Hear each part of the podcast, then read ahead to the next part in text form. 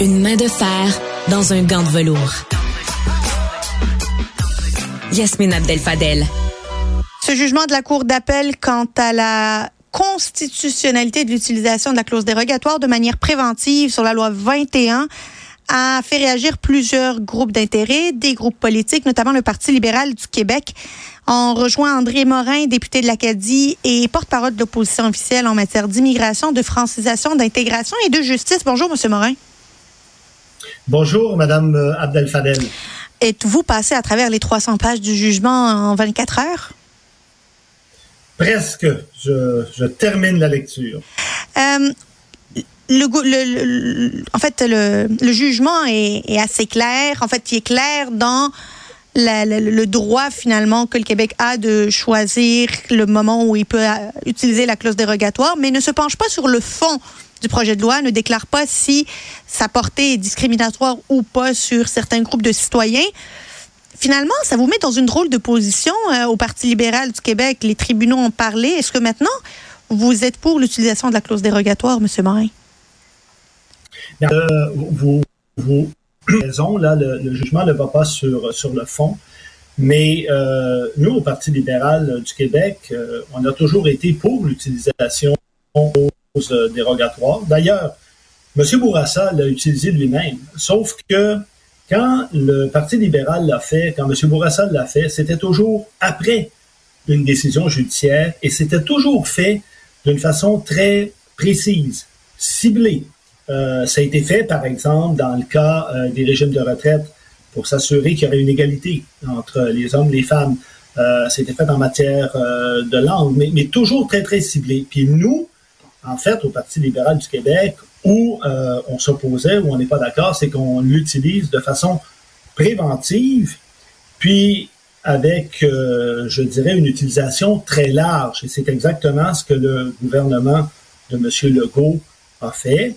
Mais la Cour d'appel, dans un jugement unanime hier, nous a, euh, en fait, rappelé, énoncé, décrété que c'était possible et que le Parlement, euh, l'Assemblée nationale pouvait agir ainsi. Qu'en est-il des commissions scolaires anglophones, M. Morin? Euh, il y a un recul finalement par rapport au jugement de première instance de la Cour supérieure, euh, Marc-André Blanchard.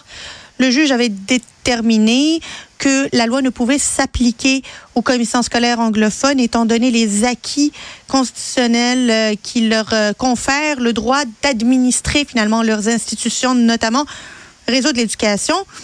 Est-ce que c'est une bonne chose que de n'avoir qu'un seul régime d'application finalement de cette loi? Mais en fait, ce que monsieur le juge de, première instance euh, dans, dans, l'affaire en question euh, avait fait une association avec les, droits euh, linguistiques et il avait étendu ça à la culture. il, il, a fait un lien entre les deux. Et là, la Cour d'appel hier est venue rappeler que euh, ce lien-là, le juge de première instance était allé, était allé trop loin. Donc, les droits linguistiques sont protégés euh, au Canada, mais ce que je comprends de la décision de la Cour, c'est que ça ne se rend pas euh, jusqu'au à l'étape, par exemple, de la, de la gestion de l'ensemble de l'embauche, par exemple, des commissions scolaires. Donc, les droits linguistiques sont, sont protégés. Et ça, d'ailleurs, quand vous regardez ce que la Cour écrit sur, entre autres en lien avec l'article 23 de la Charte, il y a une longue, longue série euh, de décisions de la Cour suprême qui sont citées et qui rappellent euh, finalement euh, comment interpréter les droits des minorités linguistiques au Canada. On a, en fait, on attend de savoir si des partis vont essayer de, de, de, procéder en cours, Cour suprême du Canada. Est-ce que vous voyez d'un bon œil l'éventuel intervention du gouvernement fédéral dans ce conflit-là, ben, dans ce dossier ben, il faut, il faut d'abord euh, comprendre que le gouvernement fédéral n'était pas une partie dans la Cour d'appel. Euh, ils ne sont pas, ils sont pas intervenus. Est-ce qu'il y a une des parties qui, euh, qui ira en cours, en cour suprême? C'est possible. je ne serais pas surpris si ça arrivait. Et puis, ben, après ça, on verra si, si le gouvernement fédéral euh, fait, fait la demande pour intervenir. Mais vous savez, euh, la, demande à la Cour suprême, là, euh, c'est pas automatique. Hein. Accepte. ça se fait sur ça se fait sur permission. Et puis, euh, bon, ben, il faudra voir si la Cour décide d'entendre le pourvoi. Puis à ce moment-là, ma compréhension, c'est que le procureur général du Canada va devoir demander si lui peut intervenir. Puis la Cour devra décider s'il lui accorde cette autorisation-là ou pas. Donc, on a encore des étapes, euh, des étapes à franchir, mais je vous dirais que je ne serais pas très surpris qu'une des parties essaie d'aller, d'aller en appel, de se pourvoir devant la Cour suprême et demander l'autorisation.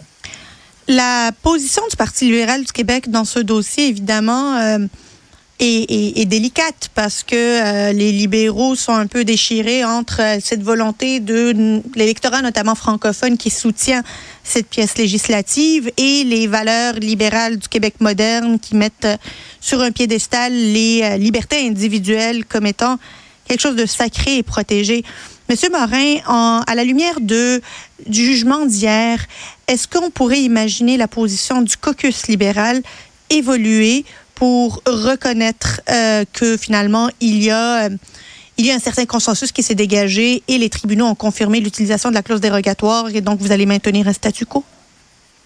Ben, en fait, c'est au niveau là, de, la, de la clause dérogatoire, c'est sûr que prenons l'hypothèse où il n'y a pas de demande de pourvoi puis la Cour suprême ne se penche pas là-dessus.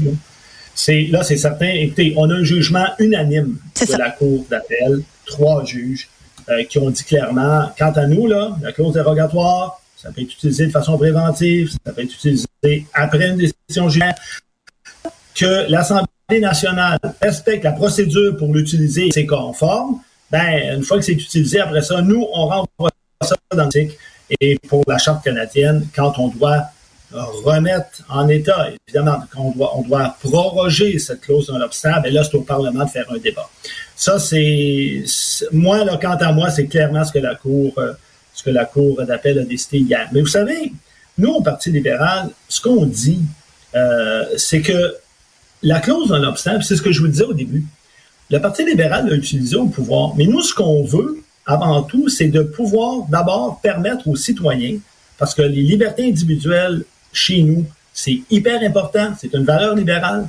Donc, on veut permettre aux citoyens de s'adresser aux tribunaux, d'avoir un véritable débat de fond sur des questions de droit ou de violation de droit. Puis après, si jamais ça crée des divisions dans la population, pour atteindre un consensus social, ben là, le législateur pourra toujours utiliser la clause d'un obstacle. Et c'est ce qu'a fait M.